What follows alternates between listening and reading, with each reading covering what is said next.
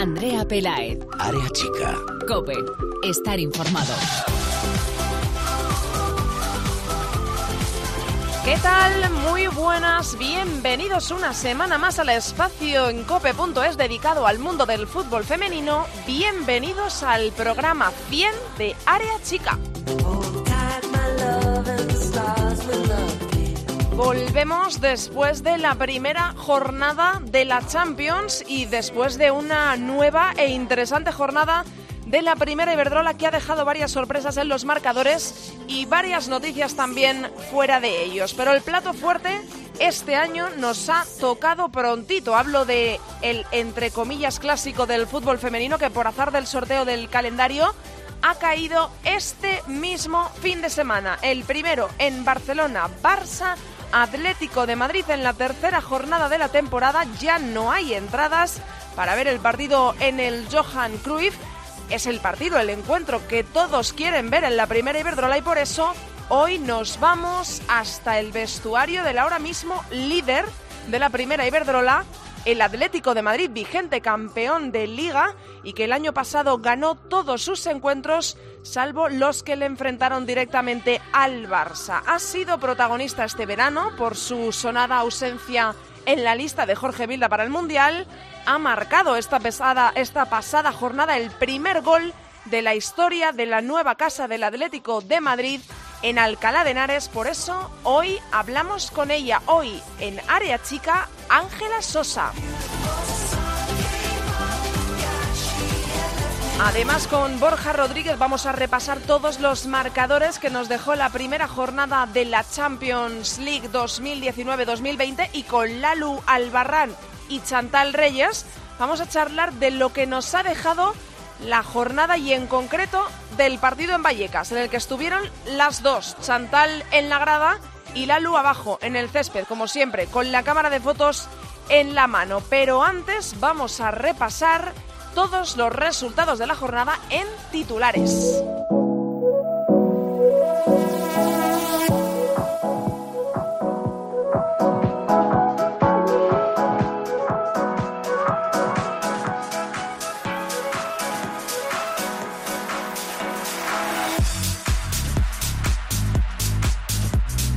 Primer marcador de la jornada nos llegó desde Tenerife. Granadilla Tenerife 1, Logroño 1. Marcó María José para las tinerfeñas en el minuto 3. Empató ese partido 1 a 1 resultado final. Jade para el Logroño. El partido de los goles, Betis 3, Depor 4. El Depor sigue siendo la sorpresa a estas alturas de la temporada, recién ascendido, dos victorias en dos partidos y además en los dos goleando. La semana pasada marcó tres en la primera jornada y en esta han sido cuatro para el Betis. Marcaron Ana González, Cazalla y Abam. Para el Deportivo Abanca hicieron doblete Ainice y Gabriel Antonia. Tacón 3, Sporting de Huelva 0. El tacón después de ese pésimo resultado en contra de la primera jornada, donde cayó ante el Barça por 9 goles a 1. Esta vez consiguió su primera victoria en la primera Iberdrola. 3-0 ganó al Sporting de Huelva, marcaron los flamantes fichajes Sofía Jacobson, Kosovare Aslani y además también marcó su gol Jessica Martínez.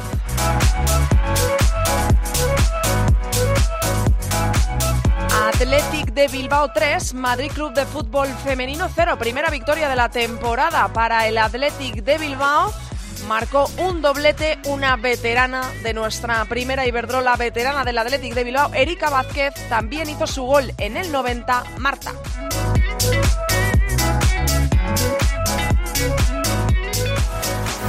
Probablemente era el partido de la jornada, el Rayo Barça. Primero porque se jugaba en Vallecas, que se abría para el conjunto del Rayo, el femenino, nueve años después de la última ocasión, porque se recibía al Barça. También empate a uno, sorpresa en el marcador Rayo 1, Barça 1. Marcaron, le dimos suerte, estuvo aquí en Área Chica la pasada semana. De penalti los dos, Cristina Ullón para el Rayo, Jennifer Hermoso para el Barça. Estrenaba casa y estrena liderato en esta nueva temporada. El vigente campeón, el Atlético de Madrid, jugó su primer partido en su nueva casa en Alcalá de Henares. Atlético de Madrid 3, Sevilla 0. Los goles los hicieron el primero de la historia en este nuevo campo. Ángela Sosa también marcó Ludmila y uno de los flamantes fichajes de la Leti esa temporada, Charlín Corral. Español 0, Valencia 3. Marcaron en este partido en Barcelona. El español no levanta cabeza. Marcaron para el Valencia Carol, Asun Martínez y Zenata Coleman.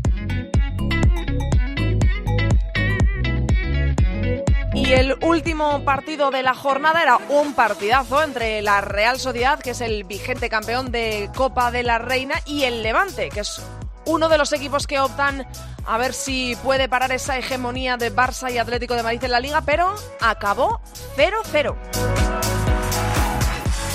Por último, en Champions, te cuento y te recuerdo dos buenas noticias para los equipos españoles. Victoria de Barça y Atlético de Madrid fuera de casa. El Barça en Italia ante la Juve por dos goles a cero con tantos de Alexia Butellas y Marta Torrejón. Y victoria también del Atlético de Madrid que sufrió mucho. Pasó por más apuros de los esperados en Serbia, en casa del Spartak Subotica, para finalmente ganar 3 a 2 con los tantos de Ludmila por partida doble y de Olga García. Las vueltas para el Barça será el miércoles 25 a las 6 y media, para el Atlético de Madrid el jueves 26 a las 8 y media. Repasado todo esto, no nos vamos a entretener más, hay que escuchar a la protagonista. Tan solo recuerdo que estamos en redes sociales, en Twitter somos arroba y en facebook.com barra área chica cope. A los mandos de la nave hoy en la técnica está conmigo el gran Antonio Bravo. Arrancamos ya. Andrea Pelaez. Área chica. Cope. Estar informado.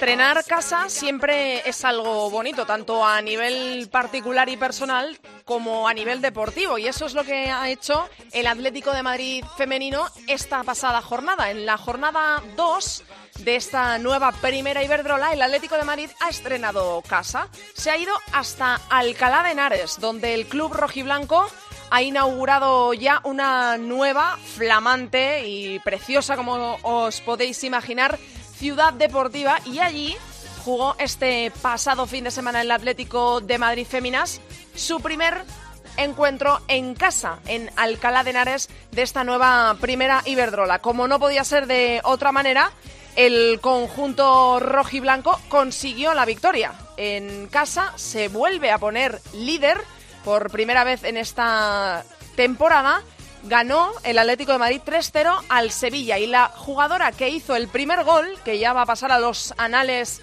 ya había pasado por otras muchas cosas, pero eso también supongo que será importante para una jugadora rojiblanca. La primera en marcar en esta nueva casa fue Ángela Sosa, que está hoy con nosotros. Hola Ángela, ¿cómo estás?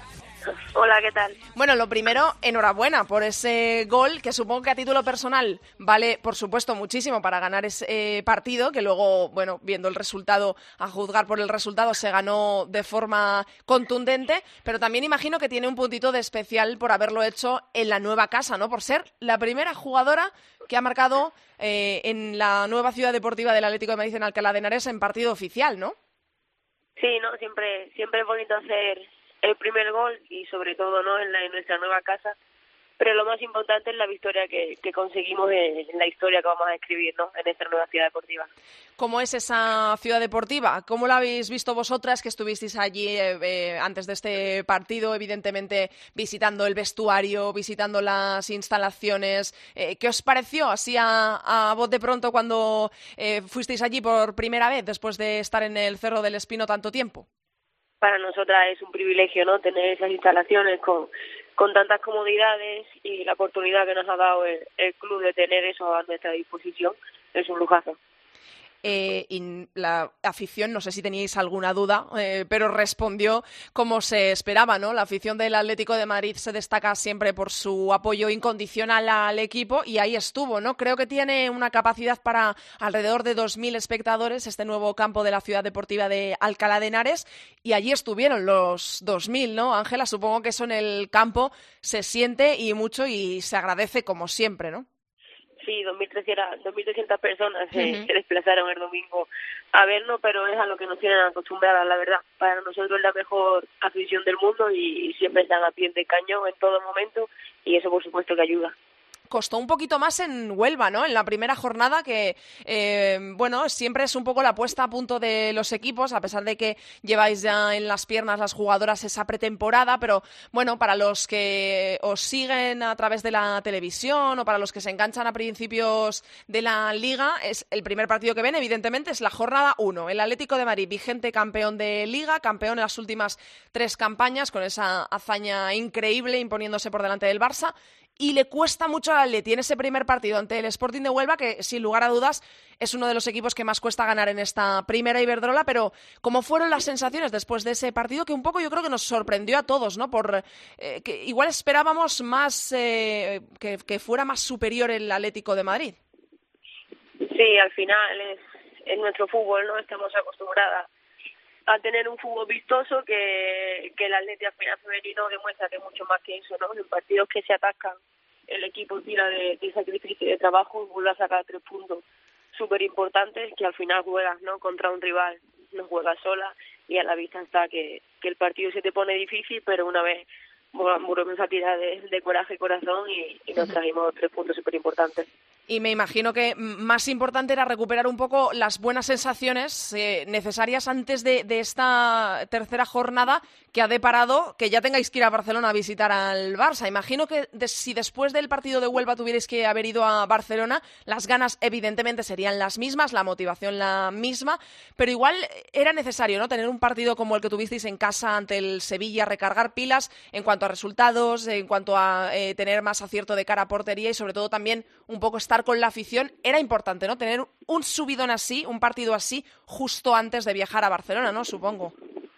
Hombre, al final, ¿no? Claro que ayuda a tener un resultado como el de domingo, unas sensaciones a nivel grupal tan buenas, eh, el ambiente, pero estamos tranquilas, ¿eh? No, ni mucho menos nos preocupaba el partido de Huelva, estamos muy convencidas de, del trabajo que hemos hecho durante el mes de, de agosto y de julio y que eso iba a traer sus recompensas nuevas compañeras también, que imagino que poco a poco, Ángela, se irán haciendo también a la dinámica de este grupo, que supongo que será bastante fácil hacerse a una dinámica en la que hay jugadoras de un nivel tan espectacular como las que tiene el Atlético de Madrid. Pues, eh, bueno, Virginia Torrecilla, que ha sido una de las jugadoras de este Mundial, eh, Charlín Corral, que ya sonó campañas anteriores, pero eh, por fin ha llegado al Atlético de Madrid proveniente del Levante. bueno, también una de las mejores porteras del mundo para competir ahí con Lola Gallardo, eh, Sari Van de Vendal, eh, la holandesa. Yo me imagino que todo esto también eh, eh, hace un poco subir para arriba ¿no? El, ánimo y ver que el Atleti cada vez se refuerza más y mejor con jugadoras de talla mundial, que esto, bueno, pues importa tanto en el masculino como el femenino, ¿no? Que las jugadoras apuesten y quieran estar en vuestro club. Así es, ¿no? Eso dice mucho del trabajo que se hace en este club, que todo el mundo quiera venir al Atlético de Madrid a jugar y todo lo que ha venido, ¿no? Tenemos una plantilla súper completa que, que ha venido a sumar en todo lo posible y, y se notará a lo largo del año. Eh, de las que no han venido, por supuesto, ni habláis ni pensáis, ¿no? Porque, bueno, yo te tengo que hacer esta pregunta porque sonó mucho Naikari García, una de las eh, jóvenes promesas de nuestro fútbol, ahí estuvo en el Mundial, sonó mucho, muchísimo, pero al final no vino. Pero esto, imagino, Ángela, que sobre todo además ya con la campaña empezada, con la liga empezada, ni se piensa, ¿no? Eh, es la plantilla que hay, que no es poco, evidentemente, de jugadoras de, de, como acabamos de decir, de una talla mundial espectacular. De esto, en esto no se piensa, ya no se repara en eso, ¿no? No, la, la verdad que no, no. La plantilla es la que tenemos, la que ahora mismo estamos para competir, que somos 21 futbolistas y, en base a eso vamos, vamos a competir, ¿no? Todo el año por todo. Eh, cuando se habla de plantillas y se compara y comparamos, eh, me incluyo, los periodistas, los eh, que os seguimos, cuando comparamos plantillas, ¿estáis cansadas un poco de esto, de que se diga la plantilla del Atleti y la plantilla del Barça? Porque es que, bueno, a las pruebas me remito. Habéis demostrado en los últimos tres años concretamente que da igual, entre comillas, evidentemente es importante tener jugadoras eh, de gran calidad, pero que da igual un poco la plantilla y los nombres, ¿no? Porque siempre hablamos del Barça, la mejor plantilla de la Liga Iberdrola, el Barça, el Barça, el Barça. Eh, igual se hace un poco más eh, pequeño al Atleti, pero luego siempre demostráis que estáis ahí. No, no estamos cansados de eso. El fútbol en general va más allá de, de nombres y de estatus, va de, de, trabajo, de esfuerzo y de, y de sacrificio, y creo que, que eso no es lo que nos ha hecho ser campeona los últimos tres años en lo que quizás hemos, hemos marcado la diferencia y sabe bien, ¿no? Seguir cosas y demostrarle a la gente que, que el atleta está aquí, que no se le olvide y que, y que vayan viendo, ¿no? Cómo va el año. ¿Cómo le gusta más empezar al Atlético de Madrid esto? ¿Con el cartel de favorito por haberlo ganado los últimos tres años o nuevamente con el cartel de uf, al Atleti le va a costar porque este año es el del Barça, este año es el del Barça, que venimos diciéndolo siempre porque, bueno, pues por cartera y por plantilla quizá eh, está un poco por arriba del Atlético de Madrid, pero ¿vosotras qué preferís? ¿Cartel de favorito o ir haciendo vuestro trabajo poco a poco y volver a demostrar que siempre vais a estar ahí eh, haciendo mucho ruido? no, estamos pendientes de eso, vamos vamos a lo nuestro, a lo que nos ha dado fruto ¿no? estos últimos tres años y, y, no pensamos en nada más. Al final el Barça siempre va a ser el, el favorito independientemente de, de, lo que hagamos nosotras, con lo cual solo, solo nos basamos en lo nuestro. Eh, ahora llega el Barça en su casa, que ya también estrenan casa, que están en el nuevo Johan Cruyff. Eh, ¿Cómo llega el Atlético de Madrid de Ángela a, esta, a este partido? Imagino que vosotras con ese subidón y que os habrá caído bien también ese tropiezo de, ellas, ¿no? De las jugadoras culés en Vallecas. Bueno, al final eh, es fútbol, todos como te dije antes, a todo el mundo se, se, nos complica los partidos porque la gente se refuerza muy bien, tiene técnicos muy buenos y cualquier partido te, te cuesta un mundo.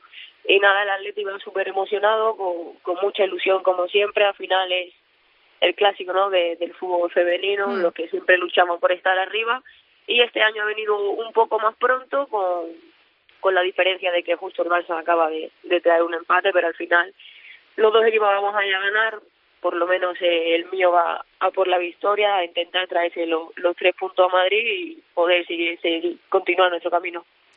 Eh, la MVP de la liga, ¿a quién le tiene más miedo de la pasada temporada, que fuiste tú? ¿A quién le tiene más miedo o respeto? Que sé que nos gusta utilizar esta palabra de miedo a las jugadoras. Cuando tú eh, miras el uno por uno del Barça, cuando miras ese once, cuando miras ese banquillo, eh, ¿qué es lo que da más respeto del, del Fútbol Club Barcelona? ¿En qué se fija más una jugadora cuando se tiene que enfrentar a un equipo de este nivel? Bueno, tiene una plantilla, ¿no? Que, que a la vista está, que no le falta, no le falta nada, es súper completa pero bueno, siempre siempre me quedaré una y otra vez con, Jennifer Hermoso. Eh, Jenny, que el año pasado estaba con vosotras. ¿Esta salida cómo se suple o cómo se olvida una salida de una jugadora de ese nivel, eh, con esa calidad y con tanto gol, que al fin y al cabo es lo que hace eh, grande a un equipo en el fútbol, el gol? Ahora está enfrente. ¿Cómo se para Jennifer Hermoso? ¿Cómo se lleva no tenerla ya en tu equipo y tenerla en el de enfrente? Bueno, no no se trata de olvidar. Jenny nos dio nos dio mucho. Hemos vivido muchas muchas cosas bonitas. Hemos ganado una liga con, con ella y, y nada, todas sabemos el potencial que tiene, lo difícil, lo difícil que, que es jugar ¿no? en contra en contra de ella. Pero seguro que, que conseguimos como, como anularla un poco. Eh, la Champions, bien también, ¿no? Un pequeño susto, igual más dificultades de las que esperábamos para el Atlético de Madrid allí en Serbia, pero bueno, finalmente victoria y eh, vais tachando, ¿no? Partidos y eh, poniendo el check a las victorias y a las cosas que, que quedan por pulir, ¿no? Del equipo, supongo. Sí, una victoria que es súper importante, que poco a poco iremos mejorando y corrigiendo errores, que es lo único que nos va a hacer seguir creciendo y bueno, la verdad que conseguir fuera de casa ¿no? una victoria es súper importante y, y, nos deja algo encarrilada la eliminatoria. Eh, te tengo que preguntar por, por ti, que eh, al fin y al cabo tú me puedes hablar en boca de tus compañeras de la motivación que hay en el vestuario, pero quiero saber cómo se encuentra Ángela Sosa. Yo creo que una jugadora a la que siempre estamos mirando, que siempre nos estamos fijando por tus destellos de, de calidad, eh, por tu fútbol. Eh, hace poco te sometiste a una eh, cirugía menor. ¿Cómo estás? ¿Cómo, ¿Cómo va todo? ¿Cómo estás tú ahora mismo? Bien, bastante bien. Tuve que, que parar una semanita por mm. un problema en la planta del pie que, que no me permitía entrenar. Pero bastante bien, al final cogiendo un poco no de forma los cuatro o cinco días que, estuve parada. Pero muy bien, ilusionada, contenta con, con lo que nos viene, con, con lo que hemos pasado, con estar en este club y con lo bonito ¿no? que vamos a escribir este año seguro. Eh, te tengo que preguntar eh, por cómo has pasado el, el, verano. Teníamos muchas ganas de verte ahí en, la, en, la, en esta lista en la que entraste para el amistoso ante Francia, pero te tuviste que quedar fuera por esto que nos acabas de, nos acabas de mencionar, por esta cirugía menor. Eh, pero te tengo que preguntar, ¿por cómo has pasado el, el verano? ¿Viste el Mundial, Ángela? Sí, sí, sí, claro que lo vi. Eh, eh, ¿cómo, ¿cómo, pasa una jugadora ese trago de, de, de, no estar en una lista tan importante como era esa de Jorge Vilda para el segundo mundial? Pues no ha sido un, un verano fácil y bonito mm. en casa, ¿no? Por, por un momento deportivo y por edad creíamos que era el momento, ¿no? De poder cumplir un sueño que hasta hace dos años ni se me pasaba por la cabeza. Pero bueno, ya quedó atrás, son decisiones que, que un entrenador tiene que tomar, que son totalmente respetables y que y que no nos podemos quedar anclados ¿no? en el pasado en esa misma línea, eh, ¿cómo está una jugadora cuando ve todo el apoyo que recibe por parte de aficionados del Atlético de Madrid y no del Atlético de Madrid, sino de todos los aficionados del fútbol femenino que piden de forma unánime a una jugadora, que echan de menos a una jugadora en la lista, que cuando España no termina de carburar en el Mundial, eh, los hay que dicen, si estuviera aquí Ángela Sosa, Ángela Sosa tenía que estar aquí, nos hubiera sacado de este apuro, de este otro. ¿Cómo se recibe todo ese apoyo, Ángela, esa, esa oleada de, de halagos por parte de los aficionados? Pues sobre todo muy, muy, muy agradecida, ¿no? Al final es, que te reconozcan tu trabajo, el sacrificio que, que realizas, el, intentar ayudar a tu equipo al, al máximo posible y que tanta gente se, se vuelva contigo es muy bonito. ¿Has estado eh, en Inglaterra? ¿Has visitado muchas ciudades de Inglaterra en tu vida? Mm, Te lo pregunto, evidentemente, tienes 26 años, nos acabas de decir que por edad, evidentemente, el Mundial eh, era en tu mejor momento, probablemente, además también por, por la campaña, por la temporada que hiciste. La Eurocopa está a la vuelta de la esquina. Tienes 26 años, va a ser dentro de dos eh, prácticamente, y es en Inglaterra. Eh, ¿Cómo está esa ilusión? Evidentemente queda lejos, pero yo te quiero preguntar por eso, porque después de perderte un mundial, imagino que eh, también tu cabeza un poco vuela a la próxima cita de la selección para poder estar ahí, ¿no? Y un poco quitarte esa espinita. No lo pienso, la verdad. Ya después de, todo no, pienso en eso, solo pienso en, dedicarme por y al Atlético de Madrid, que al final es lo que me ha traído todo lo bueno, el, el incluso cumplir un sueño no y poder ponerme la camiseta de, de la selección española absoluta. Hmm. y nada seguir trabajando ayudar al máximo posible a, a mi club para que sí para crecer con ellas y individualmente y a raíz de ahí todo lo que tenga que venir pues bienvenido sea cuando, ya voy acabando, Ángela, cuando se habla de eh, problemas eh, personales del seleccionador con una jugadora y tú lo estás escuchando, leyendo, eh, bueno, lo escuchas y quizás hasta te lo pregunten, ¿eso cómo, cómo se lleva, cómo se siente? ¿Se tiene, ¿Es mejor salir y decir aquí no hay absolutamente nada? ¿O cómo, cómo lo, lo sentiste tú cuando se dice Jorge Vilda no lleva a Ángela Sosa ninguna concentración ni la incluye en ninguna lista porque tiene problemas personales con ella? Al final son opiniones de, de la gente que cada uno tiene la, la oportunidad, ¿no? O, o tiene la capacidad de poder decir lo que lo que considere en cada momento y no y no entra en nada de eso, la verdad, porque si no es imposible vivir. bueno, Ángela, pues aquí lo vamos a dejar. Te agradezco muchísimo que hayas estado hoy aquí en Área Chica. Toda la suerte del mundo para el resto de temporada, que marques muchos goles y que ojalá, yo sí que te lo digo, te podamos ver muchas más veces con la camiseta de España puesta y con la de la Leti también, que vamos a disfrutar mucho. Un abrazo enorme, suerte para este fin de semana en ese partidazo. Mucho fútbol. Muchísimas gracias. Adiós, Ángela.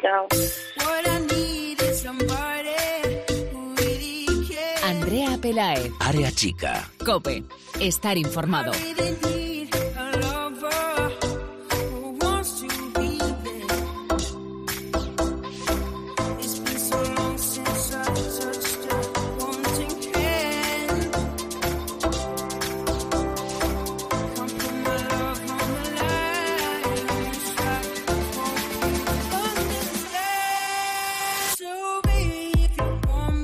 un poco el partido de la jornada, por llamarlo de alguna manera, porque se volvió a abrir Vallecas, que esto para los que llevan muchos años eh, siguiendo el fútbol femenino es algo muy importante. Es otro pasito dado en una dirección correcta y es eh, una pedazo de zancada para unas jugadoras que lo dan todo por un escudo. Muchas ya no están, eh, muchas están llegando. De hecho, de esa plantilla charlamos la pasada, eh, el pasado programa de Arachiga con Cristina Uñón, que es eh, la actual capitana del Rayo Vallecano y no había pisado Vallecas. Nueve años hacía que el Rayo Vallecano no pisaba el estadio de Vallecas. Y digo de la importancia de esto porque el Rayo, para los que saben mucho de fútbol femenino, es un club de los grandes del fútbol femenino. Ha dado mucho al fútbol femenino, tiene mucha historia a sus espaldas y además recibía al Barça, a la mejor plantilla o el mejor Barça que se recuerda en la Liga Iberdrola ya conocida como Primera Iberdrola. Y allí estuvieron las dos, tanto Lalu como Chantal, y por eso hoy las he citado aquí otra vez esta semana para que me cuenten un poco cómo vivieron ese partido. Hola Lalu, ¿cómo estás? Muy bien, ¿qué tal? Además, tú lo viviste con em, caída incluida, ¿verdad? la verdad es que sí, además de cámara lenta, pero yo he colgado el vídeo ya en redes porque, bueno, decir, reíros también conmigo, ¿sabes? Eh, en mi mente, tanto Leila como la juega del Rayo, que creo que era Sole, venían más rápido de lo que de lo que parece. De lo, que se puede ver en el vídeo, ¿no? Madre mía, madre mía. Eh, Chantal Reyes, hola, ¿cómo estás? Hola, pues hola, encantada de estar aquí, de haber visto en directo esa maravillosa caída de la luz. ¿Tú la viste o la has, visto luego en vídeo? O, tú estabas mirando en ese momento...? La, visto, la vi en directo y luego en vídeo cuando la subió ella. tremendo, tremendo. En fin, bueno, las dos en el estadio de Vallecas viviendo un momento eh, histórico para el rayo femenino. Una, eh, Lalu, como siempre, con su cámara entre las manos abajo ah, en el césped y Chantal en la grada. Bueno, os quiero preguntar, ¿cómo visteis este partido que nos dejó al final la sorpresa que yo creo que pocos se imaginaban que era un empate. Eh, evidentemente llega el mejor Barça de la historia con jugadoras eh, de una clase mundial, de una calidad espectacular, ante un rayito. Bueno, pues que muchos apuntan que puede ser este año el año de su descenso. Siempre pasa por dificultades, ya conocemos el estado del club, de, todos los eh, dirigentes. 1-1, de repente, el Rayo con el Barça, los dos goles de empate. ¿Cómo se vive ese partido en Vallecas? Que ahora hablamos de la entrada. Chantal. Bueno, pues al final, como dice, sorpresa importante, pero es tanto, es mucho mérito por parte del Rayo porque al final plantearon un partido defensivo muy acertado. Después lo decía en rueda de prensa el entrenador que habían preparado el partido tal y como salió, o sea, le salió bien y como dices, el Barça de, talla mundial, pero lo cierto es que se vio un Barça como con pocos recursos, ¿no? Porque sí es cierto que la posesión la controló y la tuvo todo el rato, pero realmente ocasiones claras de gol hubo muy poquitas. Quizá en la primera parte, en el primer tramo de partido, tuvo un par Leila, Keira y Hansen, pero después poca cosa más. Mucho dominio, mucha posesión, pero no se tradujo en ocasiones y creo que ese fue el principal fallo de, las culés, pero por parte del Rayo, la verdad es que increíble planteamiento y sobre todo yo creo que esas casi mil personas que estuvieron en Vallecas apoyaron muchísimo en todo momento y eso también se vio reflejado luego en el campo porque animaron sin parar todo el rato. Yo creo que al final dos platillas diferentes, la sorpresa salta pues tanto por mérito de uno como por demérito de otro, porque al final, a pesar de, que el planteamiento del Rayo sea bueno, se supone que el Barça, con la plantilla que tiene, tiene que ser capaz de hacer frente a esos planteamientos, porque no va a ser el único equipo que lo va a plantear así. Equipos de la parte baja de la tabla van a estar encerradas atrás y al final, por mucho que tengas todas atrás, se supone que tienes calidad como para mm, sobreponerte a eso, pero bueno, en este caso fue un empate y mejor celebrado obviamente en Vallecas que, en Barcelona. eh, Lalu, ¿mérito del Rayo o de mérito del Barça? A ver, yo creo que es un gran meritazo del Rayo y un demeritazo del Barça, o sea... Eh, yo no sé cómo lo vivieron desde arriba, porque es verdad que desde abajo siempre repito que vivimos a veces partidos diferentes. Sí. Y yo vi un, palo del Barça en los cinco primeros minutos que dije, ay va, qué rápido empiezan. Pero ya está, es que no tiraron más a puerta, o sea, no. El Rayo se encerró, de hecho, eh, hubo ocasiones que, que hasta no fue al contraataque. Cuando Iris veía que el balón se iba un poquito más de ella, replegaba enseguida la línea. O sea, se vio rápido que el Rayo iba a jugar lo que jugó, tuvo esa suerte, entre comillas, que no es suerte, que es que fue lo que fue, un penalti, y lo anotaron. Yo creo que el Barça tiene un problema y no es de este año nada más, y es que mm. cuando juega contra equipos que no tienen nada que perder, no saben a qué juegan. Entonces no saben si juegan son directas, no saben si tienen posesión, falta movimiento entre líneas, yo no reconocía a Jenny en muchas partes del partido, tampoco reconocía a Hansen y son muchas lagunas, ¿no? Si los de arriba no, no tienen movimiento. Y luego otra cosa que me gustó mucho fue la defensa del Rayo. Eh, tanto Carla Guerrero como Camila como Paula Andújar hicieron un partido inmaculado, o sea, también fue un poco mérito de ellas que se fueron viniendo arriba, ganaban los unos contra unos, Hansen estaba desesperada, no se iba ni una vez, eh, Mariona tampoco, Leila quizá en balones largos, o sea, fue un poco, hmm. cayeron yo creo en la trampa del rayo. Eh, os he tenido que traer a vosotras dos eh, para que nos contéis cómo ha sido este partido, porque este partido, recuerdo, no se pudo ver eh, de ninguna manera para los que no tuvimos la oportunidad de ir al estadio. No, no hubo forma de verlo salvo por el periscope que hizo Chantal Reyes desde la grada. Em, bueno, y, ya lo ha mencionado Chantal, a pesar de que no se pudo ver, bueno, pues eh, una pésima, eh, vuelvo a subrayar cómo está el club, la directiva, remando muy poquito por el rayo, incluso a veces en contra. La promoción fue escasa, por no decir que no existió, de este partido y hubo tan solo 925 personas en la grada, que eso, eh, Lalu, para los que lleváis eh, tantos, tantos años siguiendo el fútbol femenino, que el Rayo tiene la historia que hemos contado y que hemos mencionado, es triste, ¿no? Ver eh, el estadio de Vallecas nueve años después así, ¿no? Un poco desangelado. Yo esperaba incluso menos porque me comunicaron desde el Rayo que la venta de entradas había sido de 400 y pico, entonces yo cuando vi que había más me alegré bastante, pero ya el Rayo viene en una situación del masculino un poco extraña en la que los socios han quejado de los precios, le puso precios a gente que era socia, pues es verdad que están torpedeando un poco la, la labor de promoción, pero bueno, es su juguete como aquel que dice y, y él puede hacer lo que quiera, ¿no? Los pocos que fueron, como ha dicho Chantal, y creo que está súper bien dicho, empujaron hasta el final hmm. y a mí en ocasiones pues me llegaron a emocionar, ¿no? Decir, joder, eh, esto es lo que mola. Y había muchísima gente del Barça también, o sea que hmm.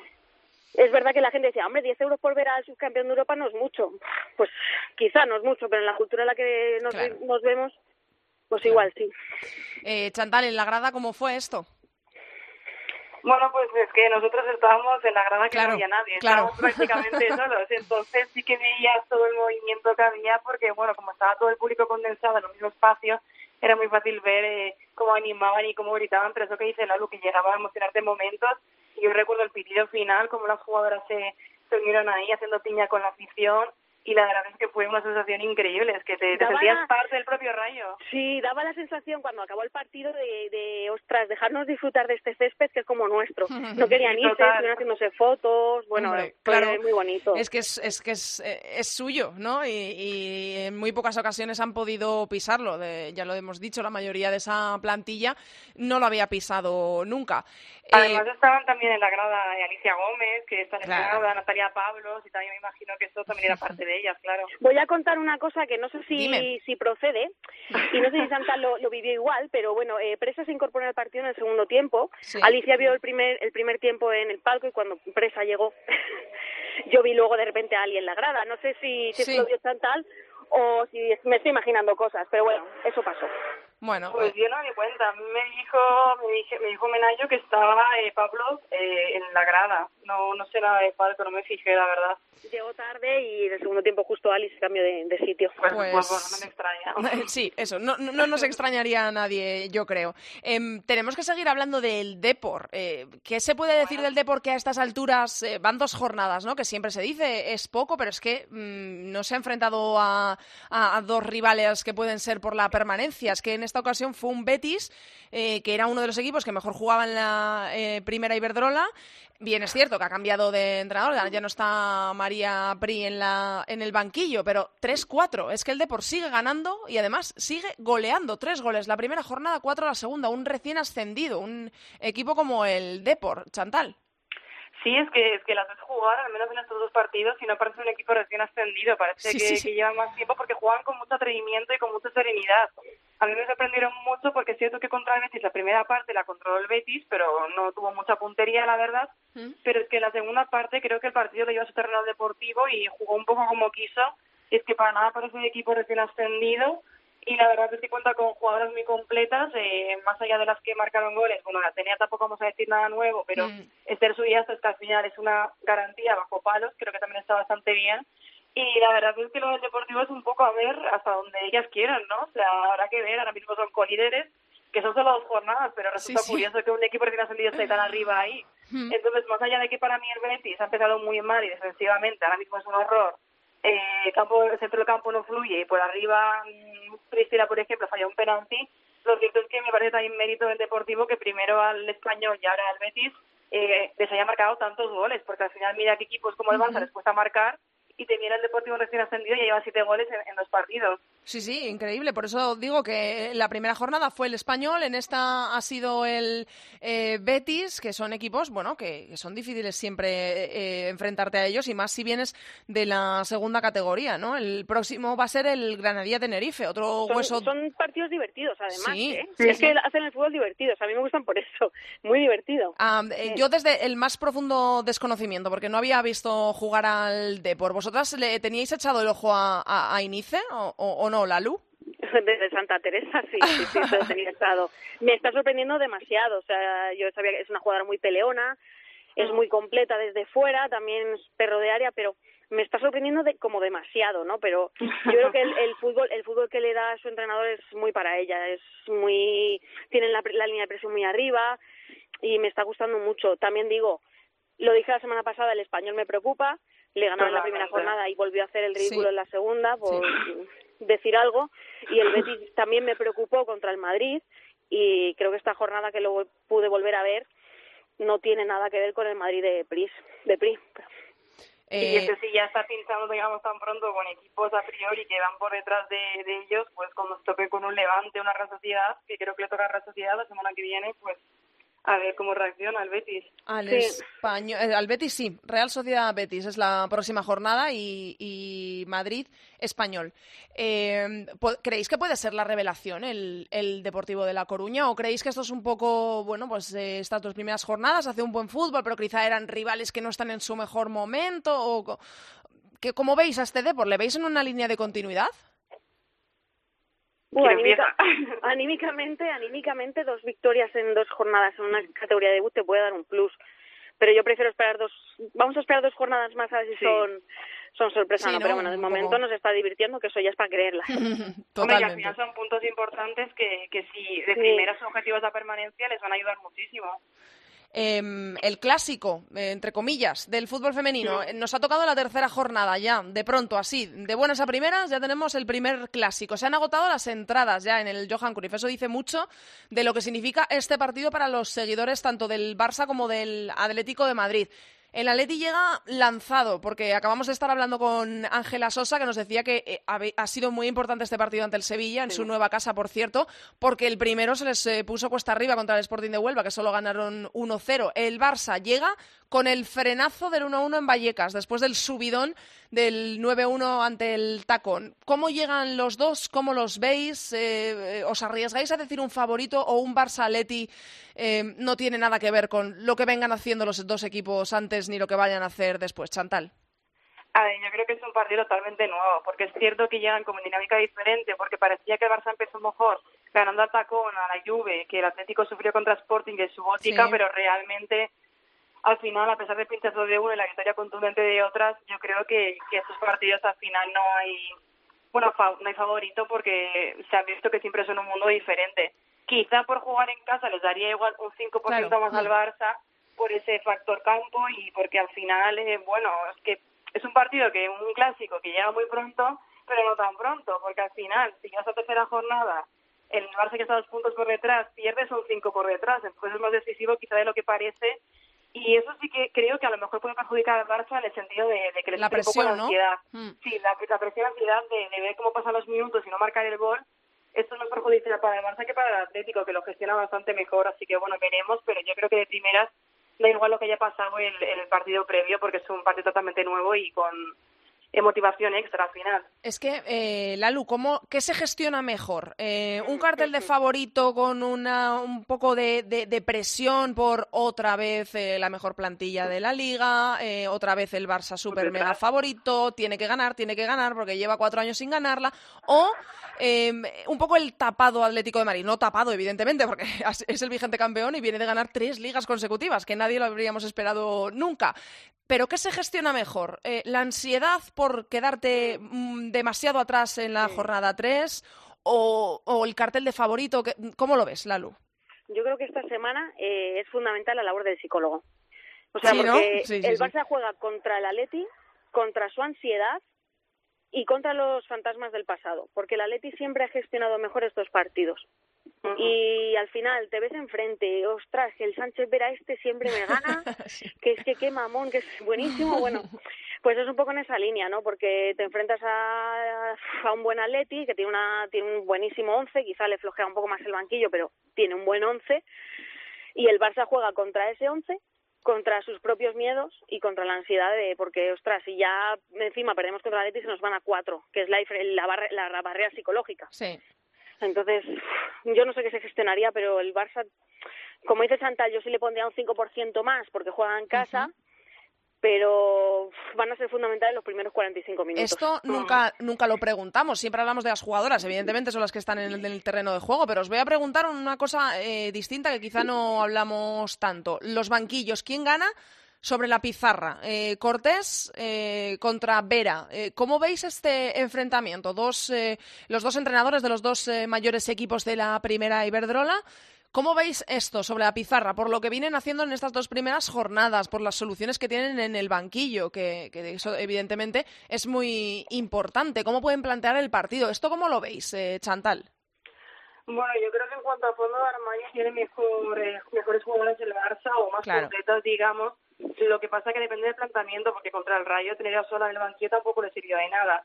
en cuanto, pues, luego, creo que sigue lesionado todavía, ¿no? Eh, creo que sí. Segura, pero creo que sí. Creo que sí. Pues, sí, bueno, entonces quizá el delantero tiene menos recambio el Atlético, pero al final tiene a Olga, que, que también está ahí siempre disponible. Mm, pero sí es cierto que en cuanto, sí, sí es cierto que en cuanto a quizá número de jugadoras tiene mayor aportación en el Barça, pero falta que entre en el esquema, porque al final Luis Cortés sigue existiendo en el 4-3-3-3. Eh, vemos que allí eso no es lo que más le gusta y también depende un poco de cómo gestione el sistema también, porque para que el banquillo funcione tiene que adaptarse un poco a ello. Pero el centro del campo, por ejemplo, tiene más recambio el Barça que el Atlético de Madrid. Mm. Eh, Lalu, ¿tú esto cómo lo ves? Es que hay veces que no es cuestión de recambio. Yo para mí el Barça tiene 20 jugadoras que están preparadas para ser titulares.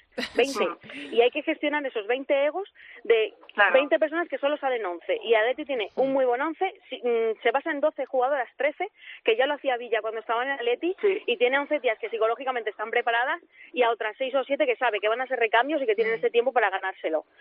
Yo creo que, la plantilla es mucho más afortunado en el Atlético de Madrid. Claro, ¿eh? es que yo creo que ese también ha sido un poco el secreto del Atlético de Madrid en los últimos años, ¿eh? O sea, desde Villa, ¿eh? Sí, totalmente. Ah, que sí, es que es que es eso, es Villa jugaba con 11 jugadoras, eso es. 12 y a lo mejor 13 y ya está. Sí. Y, y lleva años así. Tal cual. Y el Barça venga, ficha de venga, ficha de venga, ficha de plantas con 25 días que pueden ser titulares, pero yo creo que la, la desmotivación, la mm. motivación y el por qué no juego. Y si no juego como yo soy buena, pues puedo ir andando al campo.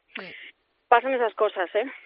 Bueno, pues vamos a ver qué nos depara ese clásico y esta tercera jornada, a ver si seguimos viendo, pues eso, a un Depor imparable recién ascendido, a un Betis eh, ahí coleando, vamos a ver el Levante y la Real que en este último partido entre ellos empataron a cero, todo, todo lo comentamos la semana que viene aquí en Área Chica. Un besazo a las dos, gracias una semana más. Hasta la semana que viene. Chao. Andrea Pelaez. Área Chica. Cope. Estar informado. You know I'm back, like I never left. I never left. Another sprint, another step, another step, another day, another breath, another breath. Been chasing dreams, but I never slept. Ya ha llegado la Champions, otra vez, otra temporada. Ya, vimos los primeros partidos del vigente campeón, el Olympique de Lyon, del subcampeón del Barça, de nuestro otro equipo español en la Champions, el Atlético de Madrid. Ya hemos visto la puesta en escena, por eso tenemos que comentarlo todo, a ver si siguen los favoritismos como siempre, que si miramos los marcadores creo que siguen como siempre, y cómo estuvieron nuestros equipos españoles, como siempre, de la mano de Borja Rodríguez de FUTFEM Internacional. Hola Borja. Hola, ¿qué tal, Andrea? Bueno, te voy a ir mencionando, vamos a repasar evidentemente pues los partidos en los que están los favoritos o los grandes equipos de Europa y por supuesto los dos de los españoles, pero lo primero que te tengo que preguntar, a juzgar por los resultados, seguimos igual, ¿no? La vida sigue como siempre, Borja, Olympique de Lyon y Wolfsburgo machacando y, metiendo miedo por, por medio mundo. Sí, bueno, es verdad que no eran rivales muy, muy complejos, pero, pero bueno, lo que tienen estos dos equipos es que incluso yo que estoy viendo un poco, vi el Lyon repetido, pero el Wolfsburgo lo vi en directo, que realmente, aunque vayan andando, pues tiene una superioridad impresionante y apabullante. Es que 9 y 10 goles, para quien no lo sepa. Eh, Reazán 0, Olympique de Lyon 9 y Mitrovica 0, Wolfsburgo 10. Es que eh, son 10 goles, ¿eh? que es que eh, esto no se ve, salvo a estos dos equipos, no es algo normal de ver eh, marcar 9 y 10 goles en un partido en la Champions. Bueno, um, no es, a ver, eh, la diferencia de nivel siempre provoca que Claro, haya algunos sí. partidos muy muy escandalosos, pero sí que estos equipos tienen tendencia a que cuando reciben a un equipo, digamos que no está muy bien o, o que no tiene mucho nivel, pues sí que tienen tendencia a golearle de forma escandalosa, ¿no? Yo estoy viendo el Mitrovic de Wolfsburgo y realmente porque el Wolfsburgo estuvo andando y, realmente falló ocasiones, ¿no? Pero perfectamente, si hubieran tenido un día bueno, se podrían haber ido a los 20 goles perfectamente y eso es un poco escandaloso. Madre mía, madre mía, ya ves que es, es escandaloso. Eh, el resto de favoritos, porque poco hay que decir de Olympique de Lyon y Wolfsburgo, y sobre todo en una primera jornada que, eh, como tú dices, hay una diferencia de nivel escandalosa. Eh, ganó el Bayern, ganó el Arsenal, el PSG, que también marcó unos cuantos, marcó siete al Sporting de Braga, y el Manchester City otros siete, aunque el City recibió un gol. Pero bueno, nada sorpresivo, ¿no, Borja? Todo más o menos como se esperaba, salvo el, Bayern, que frente al Göteborg. El Bayern, como, como también tiene un nuevo entrenador, han hecho Hmm. un proyecto nuevo, no sé, son siete, ocho jugadoras que, que habían llegado. Y Hay que adaptarse, ¿no? Hay que adaptarse, de hecho ha perdido este fin de semana en Bundesliga contra el Bayern Leverkusen con unos errores defensivos muy grandes. Y bueno, pues el Göteborg era un rival que nadie quería porque los equipos suecos tienen nivel y sobre todo y están en competición. Y por qué no, incluso puede haber la sorpresa. Yo creo que no, que, además que en Múnich pues ganará el Bayern, pero, pero bueno, realmente resultados eh, que esperábamos, ¿no? El Arsenal ganando la Fiorentina fácil, como lo hicieron el Wolfsburgo hace dos años y el Chelsea el año pasado. El Manchester City, que yo no tengo todas conmigo, para mí es el peor de los favoritos. Eh, pues bueno, contra el Lugano, un equipo suizo, pues eh, pasó por encima. Y el Paris Saint Germain, que, que se habla poco de ellos, pues van ganando los partidos de momento, lo lo que llevamos de temporada con mucha superioridad. Veremos que este sábado se juega la Supercopa de Francia, a ver cuál es el nivel real de- del Paris Saint Germain, pero bueno, mm, yo creo que, que los extranjeros, los seis de los ocho favoritos, pues cumpliendo sus expectativas. Luego tuvimos los dos partidos de los equipos españoles. La Juve, el Barça frente a la Juve, ganó por dos goles a cero. Y yo creo que la sorpresa un poco fue el partido que se le planteó al Atlético de Madrid, ¿no? Que, que hablábamos de superioridad de, ante el eh, Spartak Subótica y, y al final fue un 2-3 que el Atlético terminó pidiendo la hora. Sí, bueno, yo creo que el Barça mm, está muy bien, aunque eso es sorprendente, ¿no? Que después de todos los partidos que hemos visto en pretemporada o que hemos podido seguir los resultados y, y el partido hizo contra Juventus, porque fue con fue a Italia que sabíamos que iba a ser un partido en el que ellas eran favoritas, pero que eh, les complicarían las cosas, porque al final los equipos italianos es un parece un tópico, pero siempre te van a ser com- muy competitivos y te van a complicar las cosas. Y el Barça sacó carácter, que también sacó en Múnich en las semifinales del año pasado, y lo hizo bien, ¿no? Sorprende luego que, que vaya Vallecas y empate a uno a uno, ¿no? Sí.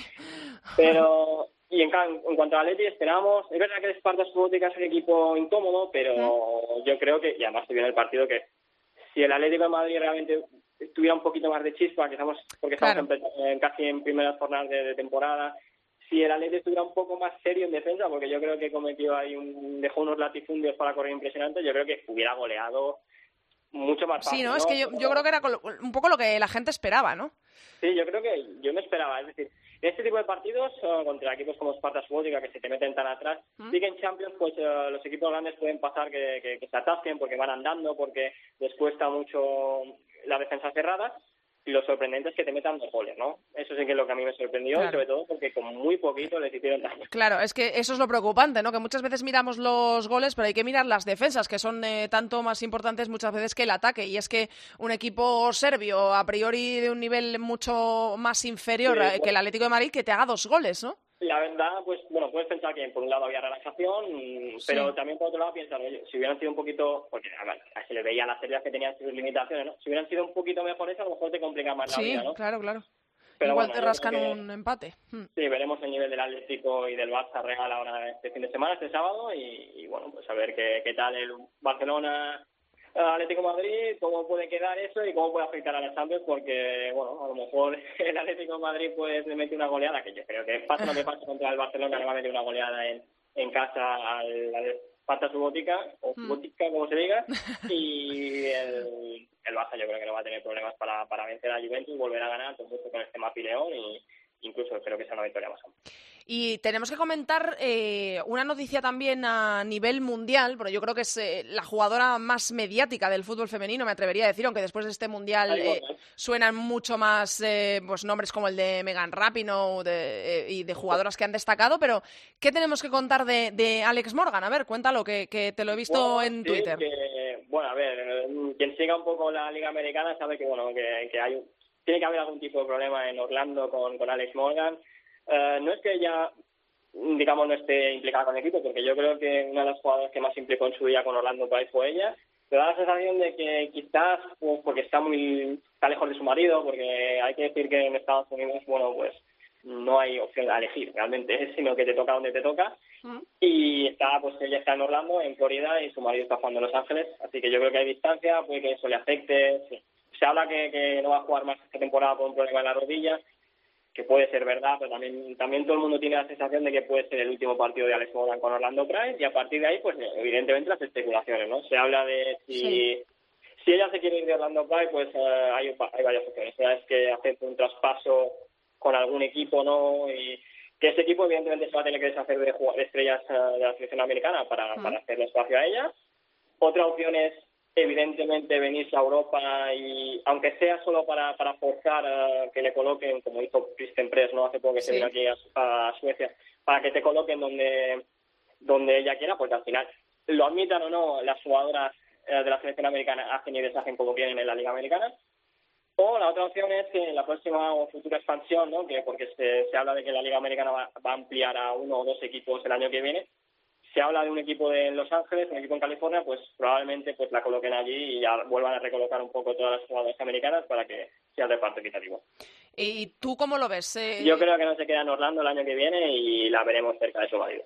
O sea, que la seguiremos viendo en cualquier caso Sí. en Estados Unidos, ¿no? Yo creo que sí, bueno, ahora estamos viendo que en Estados Unidos está habiendo un boom, pero impresionante con, las- con los espectadores en los estadios, tanto los equipos pues aumentando, digamos, en lo que era el promedio, están todos pues, pues casi por más de mil o dos mil espectadores después del Mundial, lo que genera un, evidentemente lo que querían ellos, han conseguido un contrato televisivo para los partidos fuera.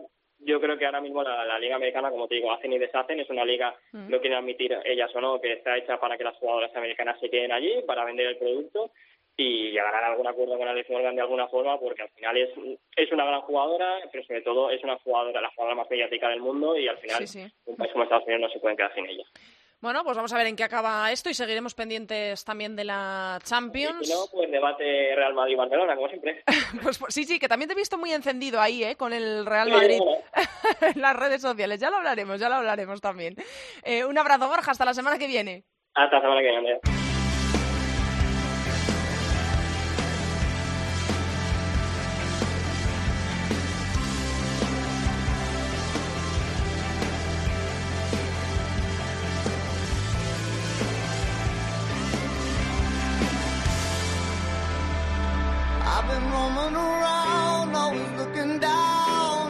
Hasta aquí ha llegado el programa número 100. Ya van 100 áreas chicas. Hasta aquí toda la actualidad del fútbol femenino. Recordamos que nos podéis encontrar en Twitter. Somos arroba areachicacope y en facebook.com barra Área Chica Cope. Os recuerdo los partidos que tenemos para esta tercera jornada que viene fuerte y se abre con el plato fuerte. El sábado a las 4 de la tarde, Barça Atlético de Madrid en el Johan Cruyff. No hay entradas.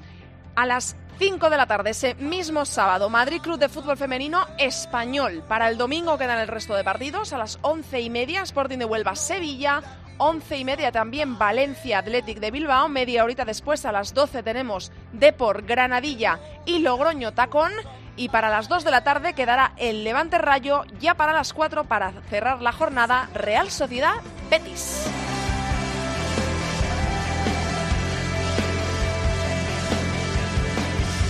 Nosotros os esperaremos aquí la semana que viene. Como siempre, no faltéis, que pasamos lista. Estamos en cope.es, mucho fútbol femenino para todos. Adiós. Andrea Pelaez, Área chica. Cope, estar informado. been roaming around.